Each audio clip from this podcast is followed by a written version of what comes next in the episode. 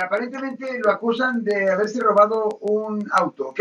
Sale bajo fianza, pero ahora está hablando con un familiar de la víctima Oh, no. para que retire los cargos.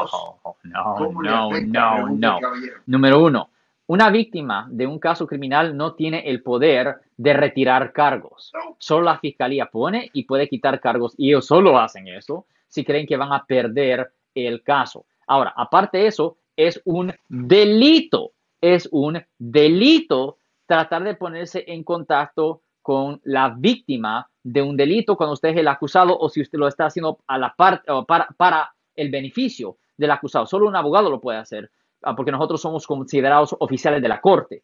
Pero el mismo acusado no lo puede hacer, sino le pueden presentar cargos por tratar de influenciar o de intimidar a una víctima. Eso es una violación del Código Penal de California, sección 136 ah, punto 1, paréntesis B, que conlleva una pena potencial de hasta tres años en la prisión estatal. De cualquier forma, si usted ha sido arrestado por un delito, llame ahora 1-800-530-1800, Marco. Thank you, sir, very You're much. welcome. Muchísimas Si les gustó este video, suscríbanse a este canal, aprieten el botón para suscribirse y si quieren notificación de otros videos en el futuro, toquen la campana para obtener notificaciones.